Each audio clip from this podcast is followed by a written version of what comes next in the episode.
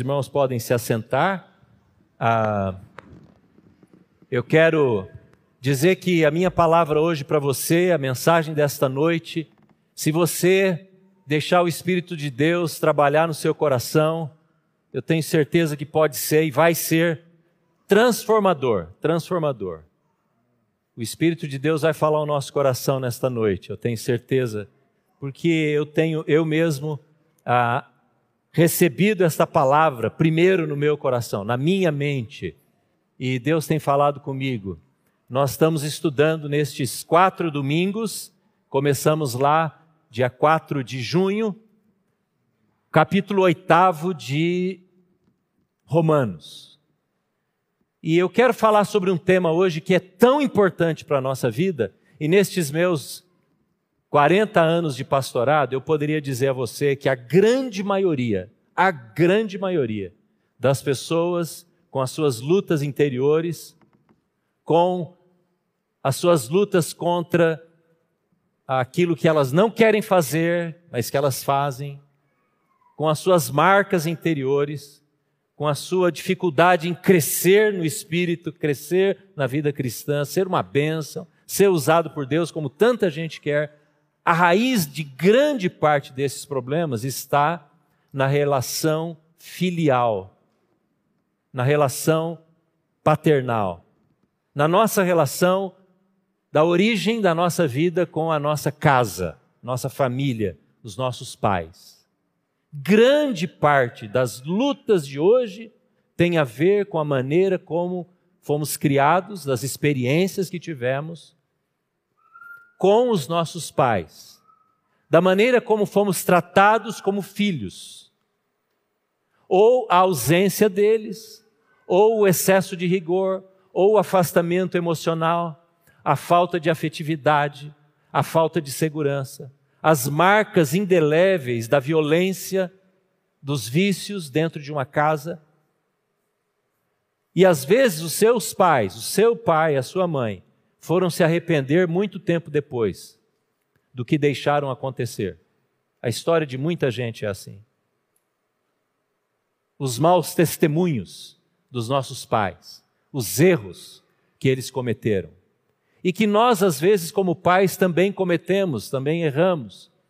E estas coisas deixam marcas indeléveis, quase que insuperáveis, às vezes, na vida das pessoas, nas nossas vidas.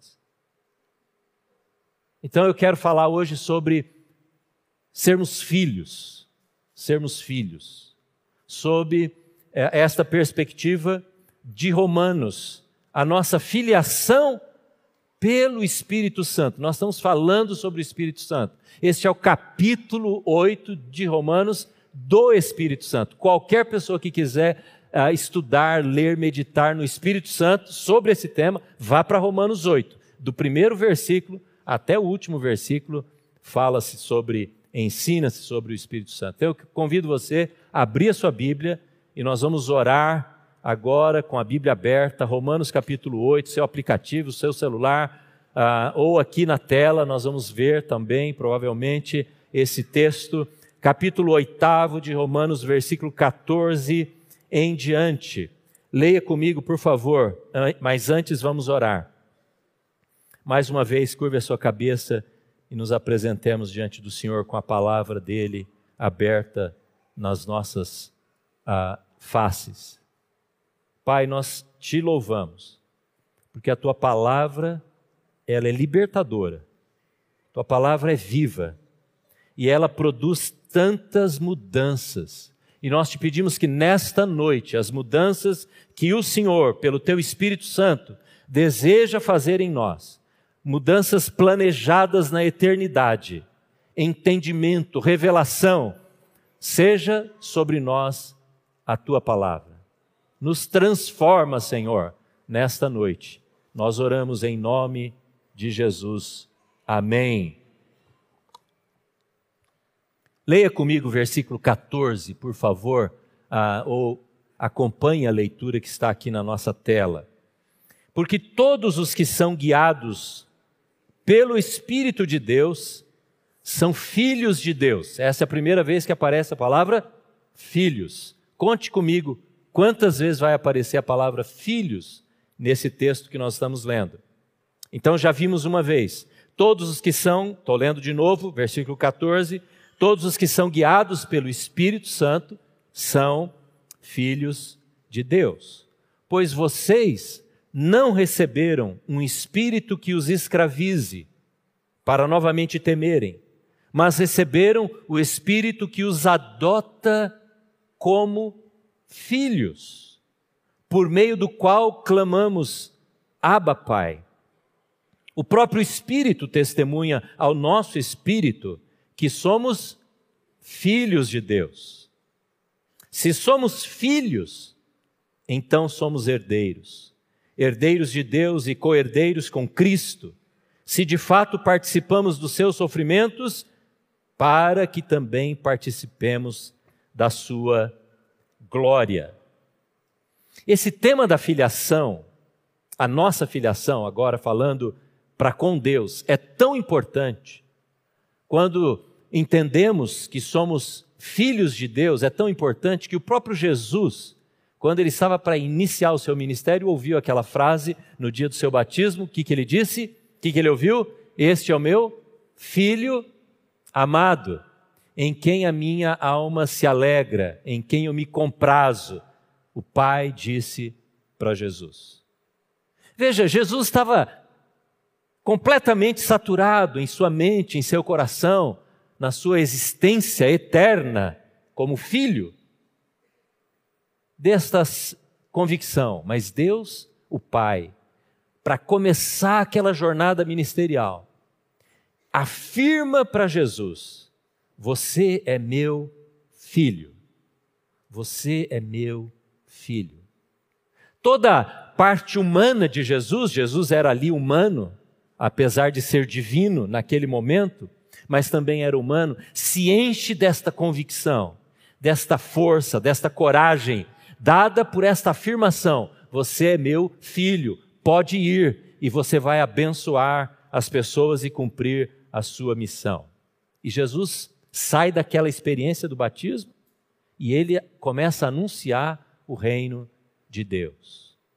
Então eu digo a você uma coisa: se você não tiver a certeza desta afirmação na sua mente, na sua alma e no seu espírito, de que você é filha de Deus, se isso não estiver claro e latente na sua vida, todo o tempo, você vai ter algumas dificuldades e a gente vai falar sobre isso nesta noite. Mas deixa eu dizer para você que quando o Pai fala para Jesus, você é meu filho amado, a qualificação de Jesus como filho é diferente da nossa. Nós não somos filhos iguais com relação ao Pai, ao Criador, a Deus com relação a Deus como Jesus o foi e o é. Porque a Bíblia chama Jesus de filho. Qual é o adjetivo que vem após filho em João 3,16? Você sabe? Filho unigênito. Aliás, João fala em 1,8, depois em 3,16. Ele fala sobre Jesus ser o filho unigênito.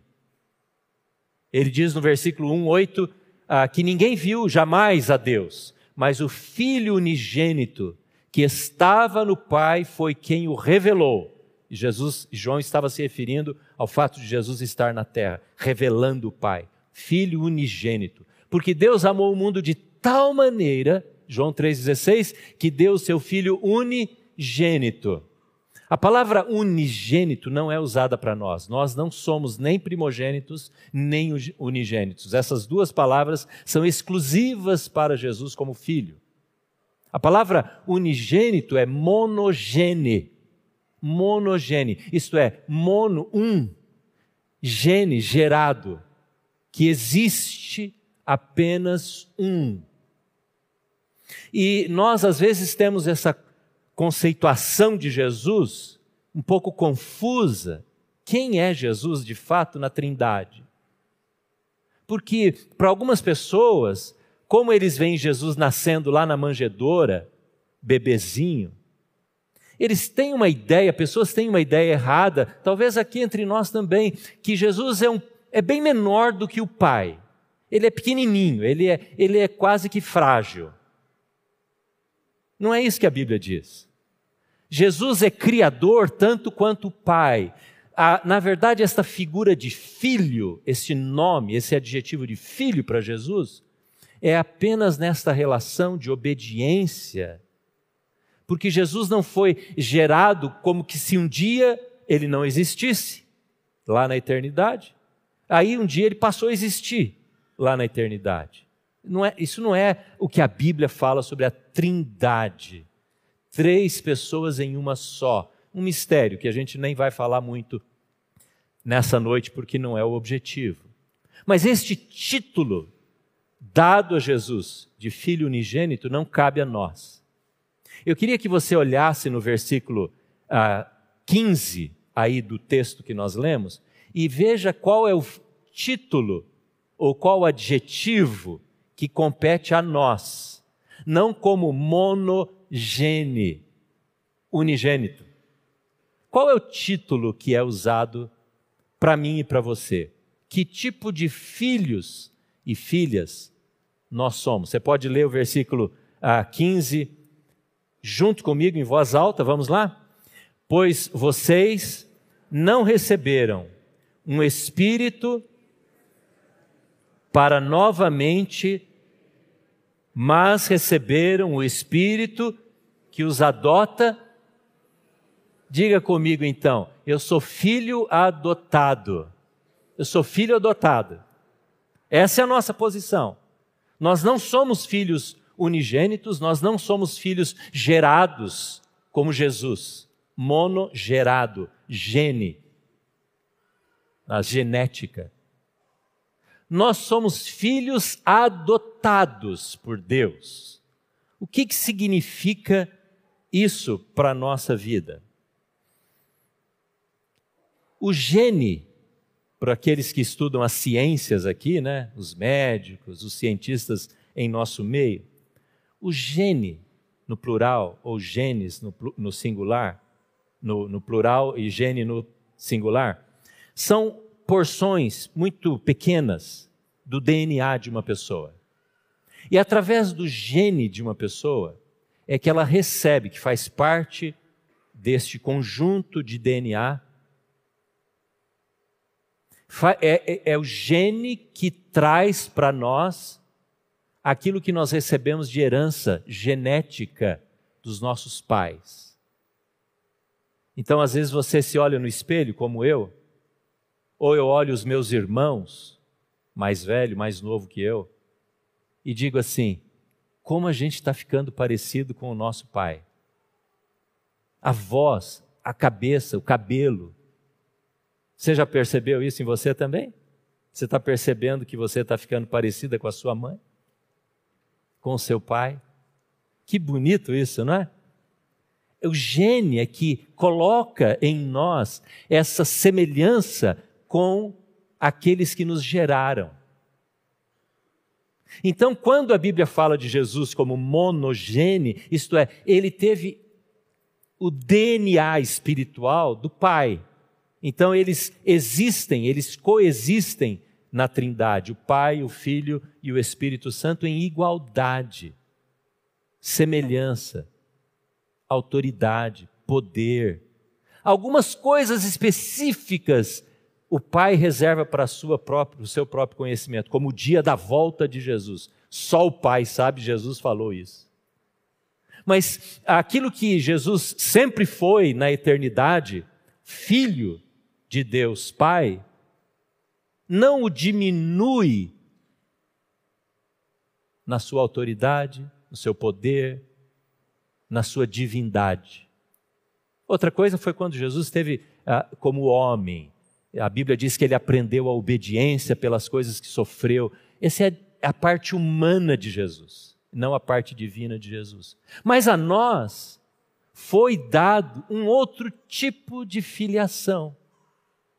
Então vamos entender isso um pouco mais através desse texto. O que, que é ser filho adotado? Bom, a Bíblia diz quem faz isso acontecer. Aí na sua Bíblia fala de uma pessoa da Trindade que faz você ser filho. O que, que diz aí? Quem é a pessoa, no versículo 15, que nos transforma em filhos adotados? O Espírito Santo, por isso nós estamos falando do Espírito Santo. Ele é o responsável por executar essa ação de nos transformar de filhos para filhos adotados. Agora, por que, que a gente diz que a gente é transformado em filho adotado? Porque nós não nascemos assim. Quando a gente nasce lá na maternidade, quando a gente sai, não é, da barriga da mãe, e a gente traz em nós o, o DNA dos nossos pais, espiritualmente falando, escute bem, escute bem o que eu vou falar agora. Isso aqui é muito importante. Se você não gravar mais nada e gravar isso, ótimo. Você e eu nascemos debaixo da condenação e da desfiliação do nosso Criador. Ninguém aqui nasce filho. Por mais bonitinho que você tenha nascido, que você tenha nascido lá na maternidade, você nasceu debaixo da ira de Deus. Porque Deus, sendo santo, ele não se comunica com o ímpio, e você e eu nascemos ímpios, separados de Deus. Sabe por que, que nós nascemos assim? Porque nós recebemos o gene do nosso pai primeiro. Quem foi o seu pai primeiro? Adão. E a sua mãe primeira, Eva. Somos filhos de pais que se afastaram de Deus. E essa maldição, esta, este pecado, esta deteriorização da filiação foi quebrada. Adão e Eva, deixa eu contar para você o que, que eles eram. Eles eram filhos naturais de Deus. Quando Deus soprou na nari, nas narinas de Adão e de Eva, e ele sopra, ele está soprando o pneuma, o Espírito Santo. Ele está se soprando, ele está se pondo dentro daquela criatura primeira. Mas quando há a queda, esta, este DNA ele é corrompido, ele é destruído, esse DNA espiritual. Você está me entendendo? Eu estou falando sobre esse DNA espiritual, essa presença divina, a divindade presente no corpo de Adão e de Eva. Então, quando a gente nasce, a gente nasce separado, como Adão e Eva foram separados. Vocês foram, eles foram expulsos do jardim. Mas esse é apenas um símbolo. Eles foram retirados da presença paterna. Por isso que eu comecei dizendo aqui: os nossos problemas muitas vezes se residem e têm início na nossa relação com os nossos pais, assim como Adão e Eva. Quando eles tiveram problema, eles se rebelaram contra o Criador, se afastaram, foram afastados da comunhão, da plenitude do relacionamento. Assim também nós, quando temos problemas, as dores maiores da vida de um indivíduo vêm quando ele sofre através dos pais. Não é verdade?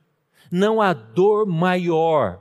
Você pode ser traído por alguém, por uma esposa, por um marido, você pode ser rejeitado por um filho, mas não há dor maior na vida de um indivíduo do que a dor sofrida na relação paterna e materna.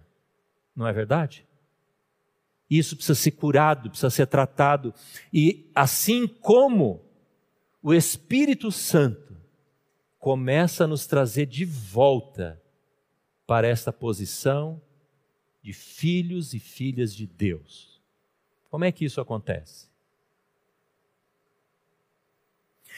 Acontece assim porque você e eu precisamos receber de volta, de volta, essa gene espiritual, essa genética espiritual, essa presença divina em nós, para que sejamos filhos.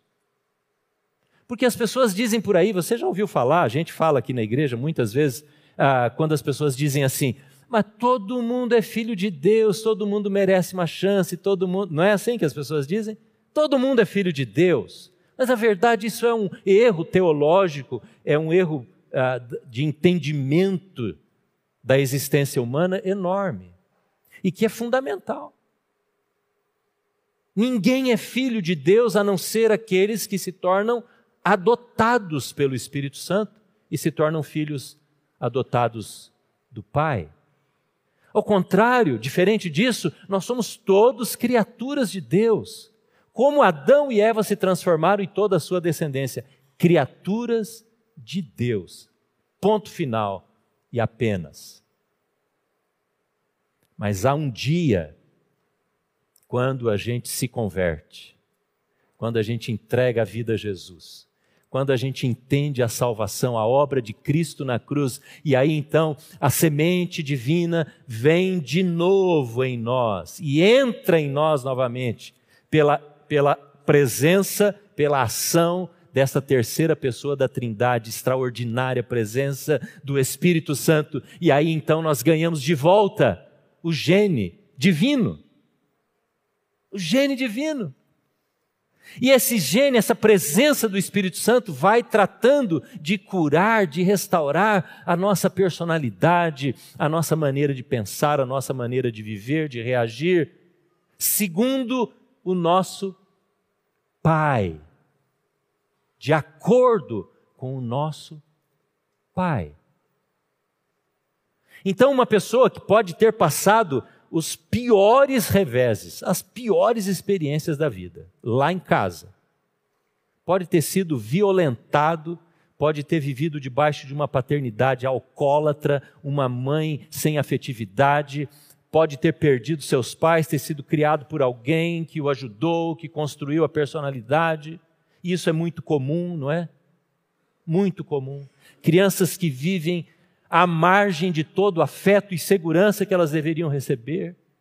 Mas quando o Espírito Santo vem sobre essa pessoa e entra nesta vida, essa personalidade começa a ser restaurada.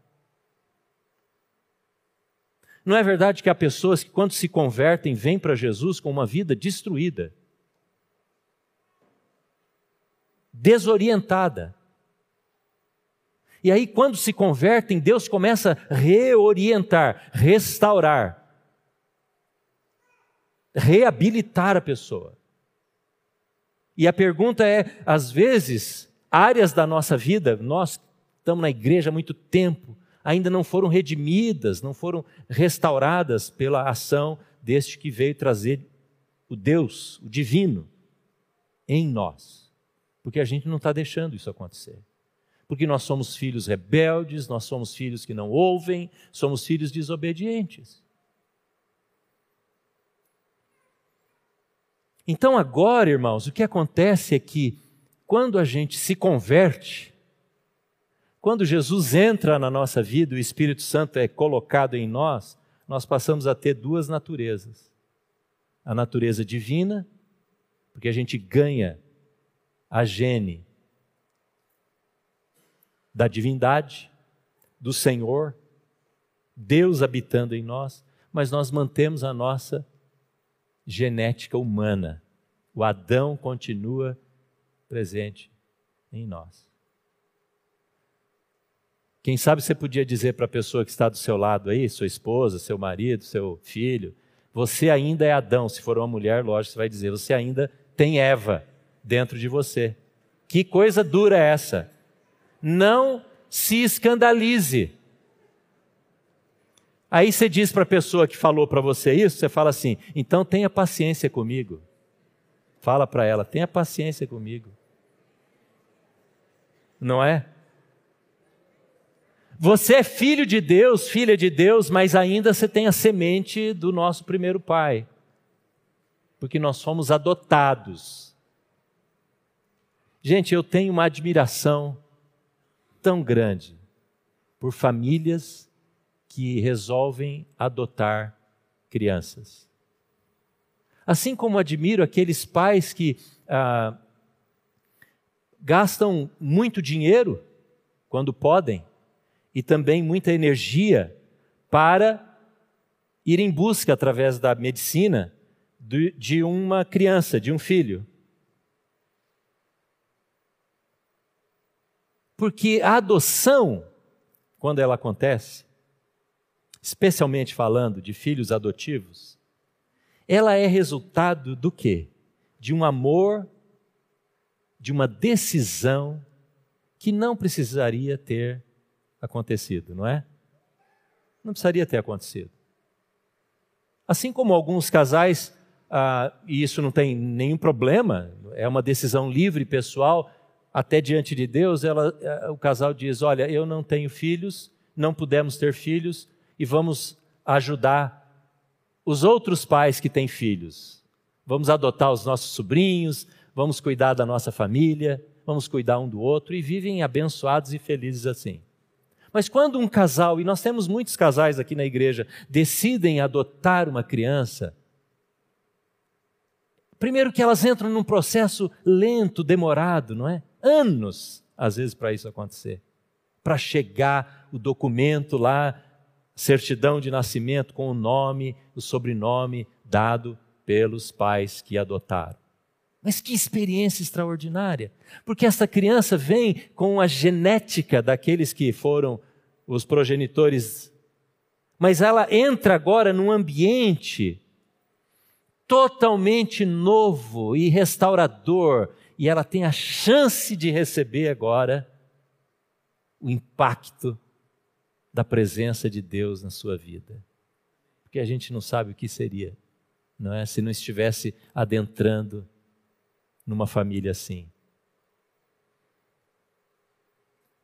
Eu estava lendo um artigo de um médico esses dias, Dr. Drauzio Varela. Muita gente conhece o Dr. Drauzio Varela, muito conhecido no Brasil, e ele estava dizendo que ele se vê cada dia mais parecido com o pai.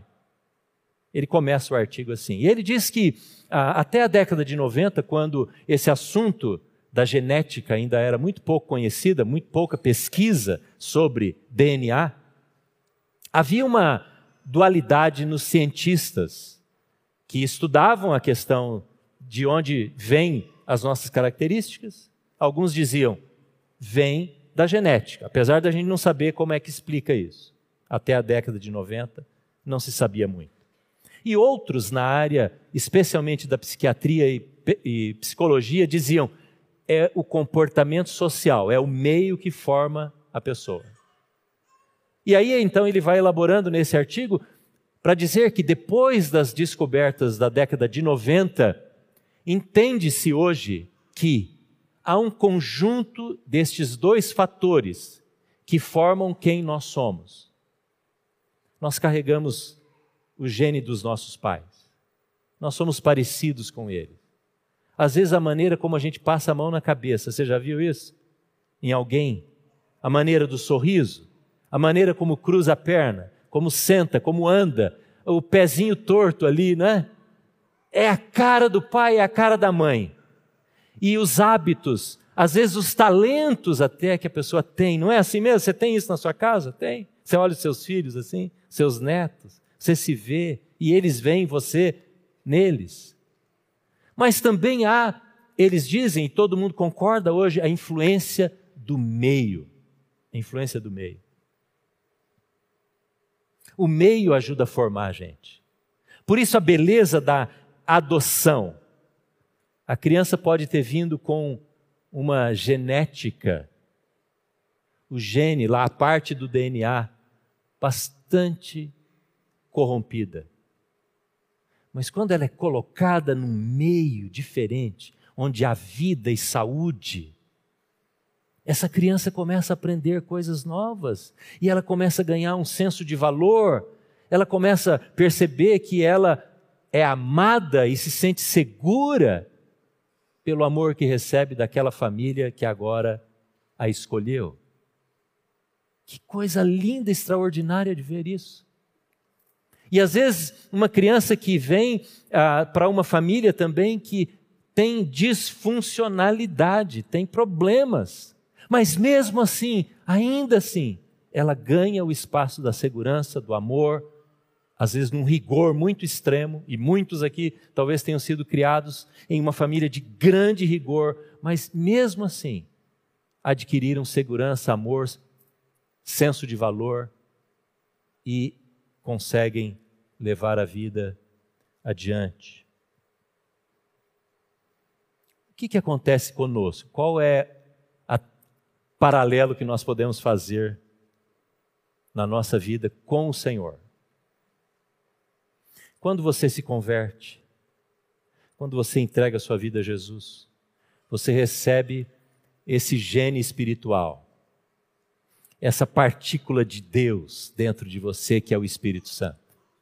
Glória a Deus, porque o Espírito Santo, com este sopro que vem sobre nós, nós nos tornamos vivos.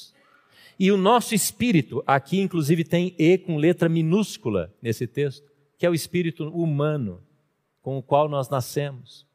Esse espírito recebe o sopro do Espírito Santo. Ele se torna cheio, pleno, e a sua vida se torna satisfeita, e você se encontra pleno, e você não precisa mais buscar em lugar nenhum alegria para sua alma, porque você foi saciado pela presença do Espírito Santo. Mas sabe o que mais? Deus nos coloca numa nova família que é a sua igreja, a igreja de Jesus.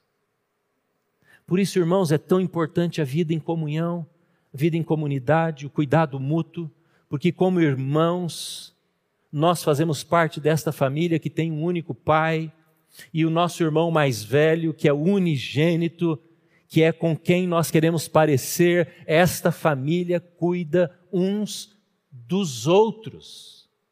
Esta é a família na qual nós somos colocados. Esta é a sua família. Por isso, valorize as relações com os seus irmãos. É tão fácil, irmão. Sabe o que, que acontece? Lembra como eu comecei a pregação de hoje? Eu comecei falando o seguinte: as maiores dores são as provocadas dentro de casa, não é?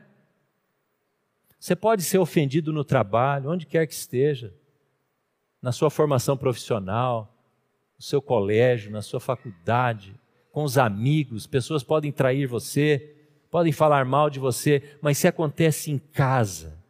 Por isso que às vezes as pessoas se afastam da igreja, porque espiritualmente é a nossa casa. É a nossa casa. Então tenha muito amor, zelo, cuidado por alguém que se ofendeu dentro de casa, porque ela caiu nessa armadilha de guardar a ofensa e que vai fazer mal tremendo para a sua vida. E essa ofensa foi cometida dentro de casa, numa relação de irmandade, de filhos em torno de Jesus. Tenha misericórdia dessas pessoas. Olhe com compaixão para essas pessoas que estão ofendidas dentro da casa do Pai. E nesse sentido, quanto mais líder você é, mais ofensa você produz. Isso me faz tremer de medo. Porque você, como líder, você pode ser líder uh, de uma casa, você pode ser líder de uma célula, você pode ser líder de um relacionamento de amigos, alguém que te considera como uma inspiração. Se você ofender alguém, essa marca vai ser profunda, porque você fere num ambiente de família. Não é terrível isso? Isso faz você tremer de responsabilidade? Eu espero que sim. Porque este ambiente que deveria ser um ambiente de intimidade, de acolhimento, veja o que a Bíblia diz que o Espírito Santo nos faz hábeis de chamar pai de papai. Aba. Está aí no versículo 15. Nós chamamos Deus não de pai, Há muitos nomes que você pode usar para Deus, você pode usar Senhor, Criador, Altíssimo, Grande Deus. Mas quando você é capaz de dizer meu Pai. É porque você está navegando pela água do amor. Você se sente acolhido. As feridas que talvez você tenha tido lá na sua paternidade, maternidade, lá no seu, na sua relação filial, estão sendo curadas. É verdade, pessoas têm muita dificuldade de chamar Deus de papai. Eu não estou dizendo que você tem que usar essa expressão, papai, mas eu quero dizer que você tem que ter intimidade com Deus, confiança nos seus planos, naquilo que Ele permite acontecer na nossa vida. E quando você diz, Pai, é porque esse processo de cura e libertação está acontecendo na sua vida.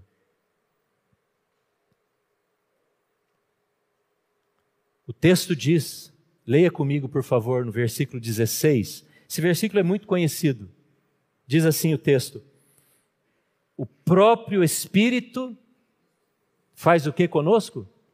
Testemunha ao nosso espírito, letra minúscula, que somos filhos de Deus.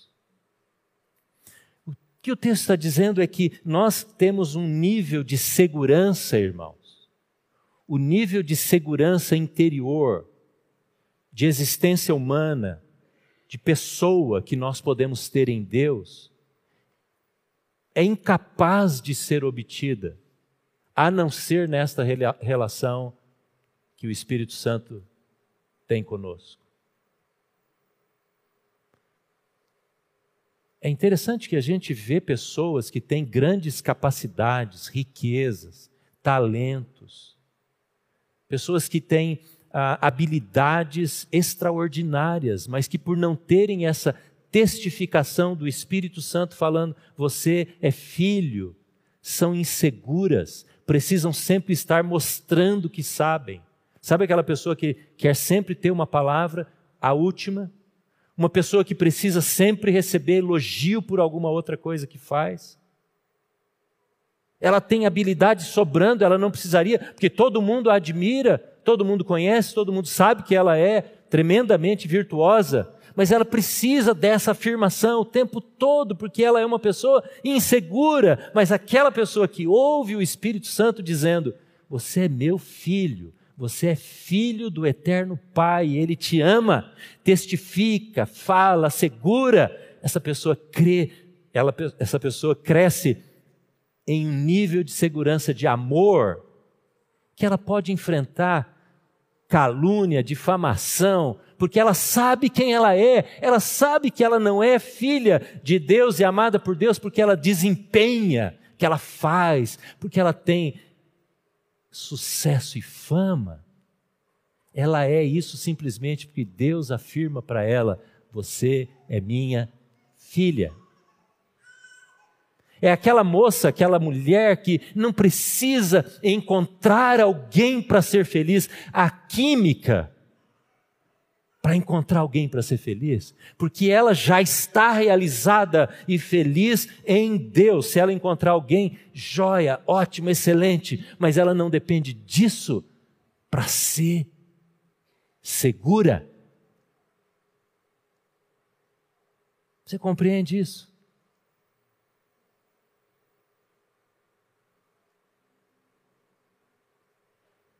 O que Deus nos afirma aqui é que há uma fonte de estabilidade. Eu não sei qual é a fonte de estabilidade para você. Há pessoas que a fonte de estabilidade, sabe qual é? É quando tudo vai bem. É quando não tem muita turbulência, quando a onda não está muito feroz. Quando você ora de manhã e parece que tem aquele dia perfeito. Aí eu estou estável, emocionalmente eu estou tranquilo.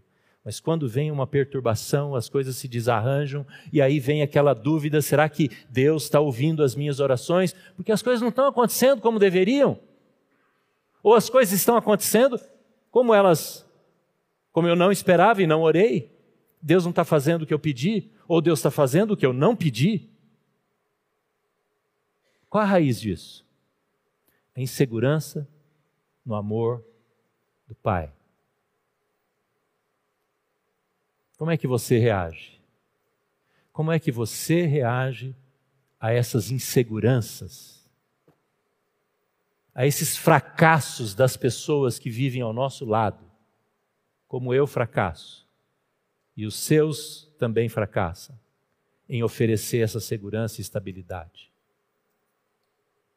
Como é que a gente reage quando os dados que nós temos para manejar a vida não estão de acordo com o nosso plano? Quando sai do controle.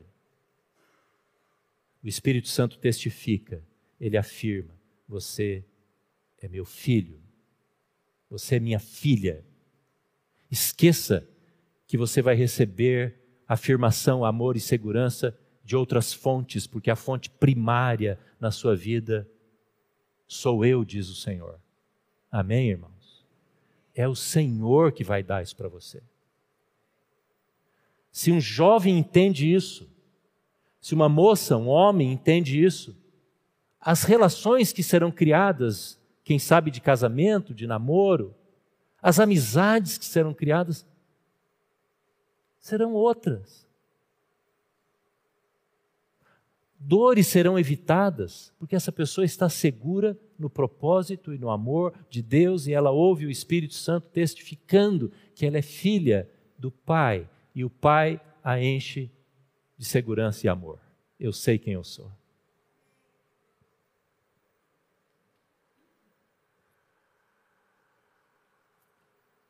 Nós vamos participar da mesa agora. Eu me lembro muito bem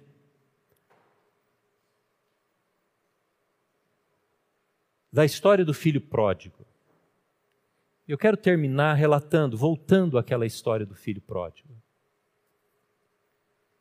Quando o filho pródigo sai e gasta toda a grana do pai, a herança que ele pediu para vir mais cedo, e ele aí gasta tudo e cai naquela pobreza, na miséria, não é? Você sabe a história, você conhece, ele quer comer a comida dos porcos, e nem isso ele consegue. Diz o texto no versículo 17, Lucas 15, 17: caindo em si. Caindo em si, disse ele para si mesmo: Voltarei à casa de meu pai. Direi a ele: Pai, pequei contra os céus, não sou digno de ser. Você pode completar o texto? Não sou digno de ser chamado teu filho. Está vendo como a relação paternal, filial, quando ela é destruída, ela leva a pessoa lá para o chiqueiro da vida. Não sou digno de ser tratado teu filho. Trata-me como um dos teus servos, trabalhadores. Aquele moço tinha vivido essa experiência tão traumática, rejeitado o amor paterno. Ele era um Adão, vamos dizer assim. Ele é a gente.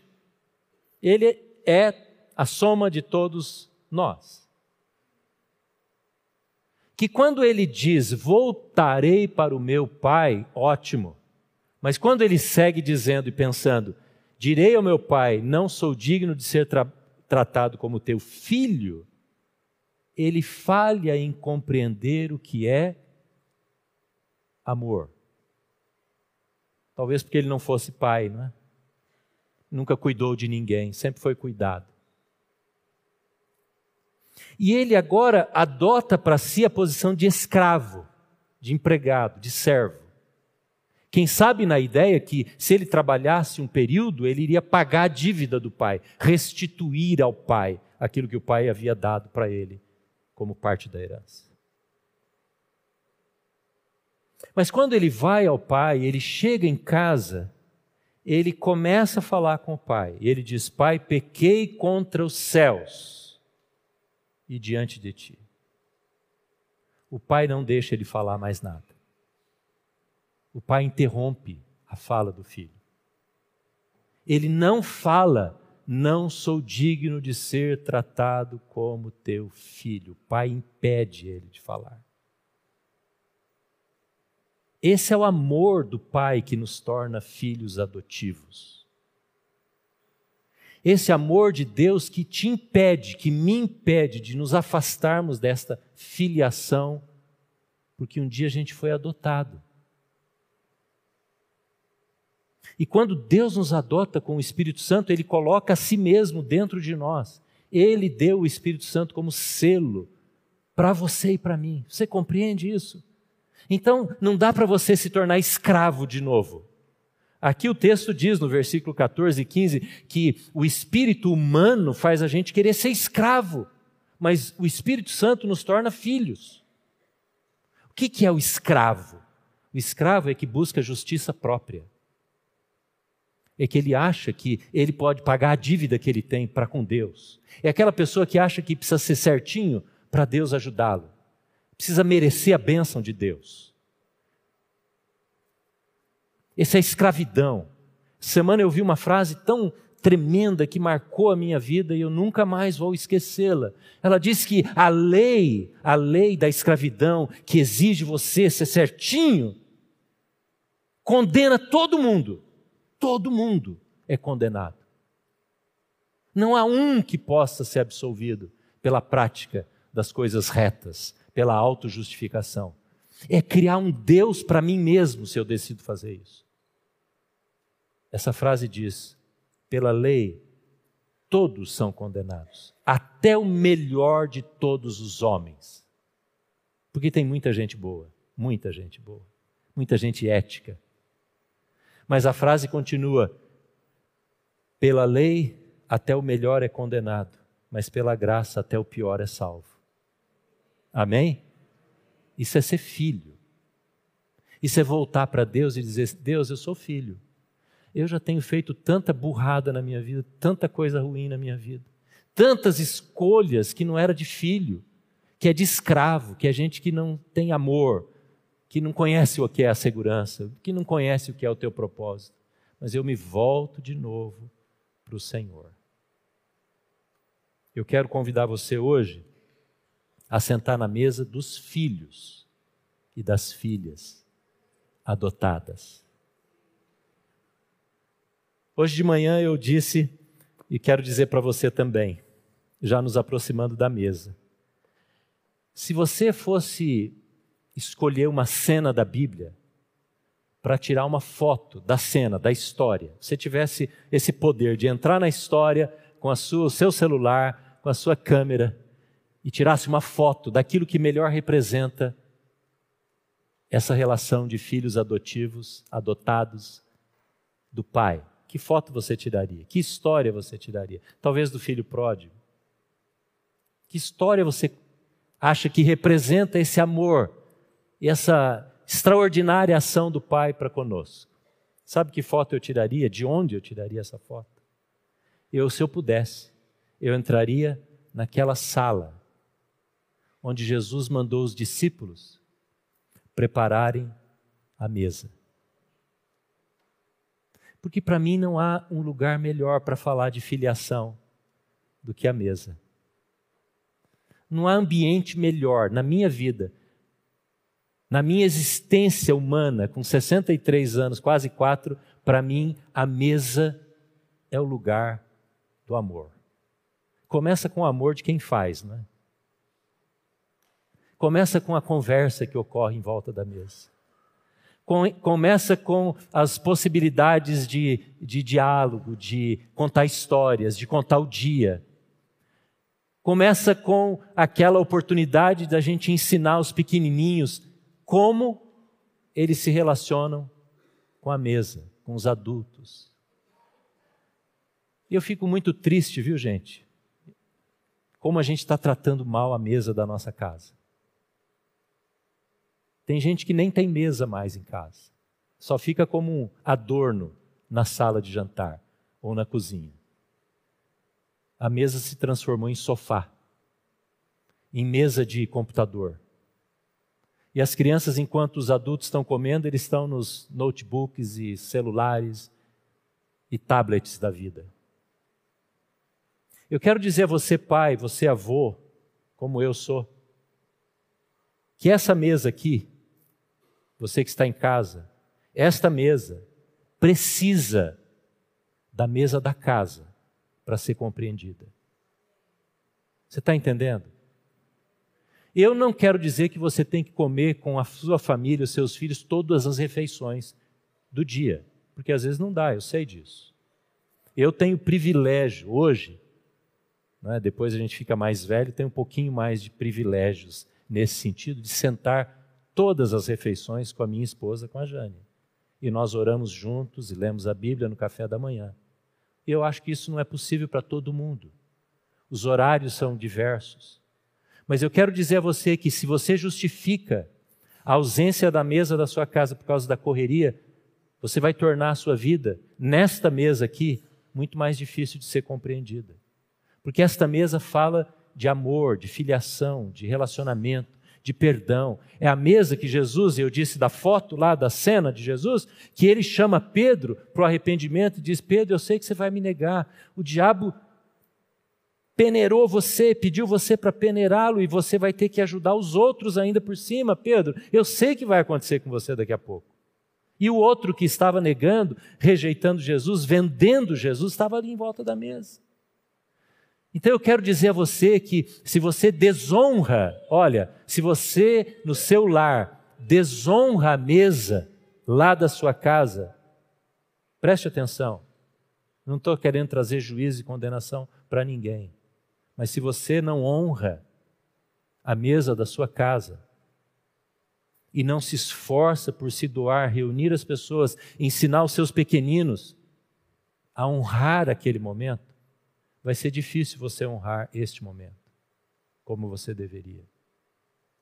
Papai, mamãe, vovô, vovó.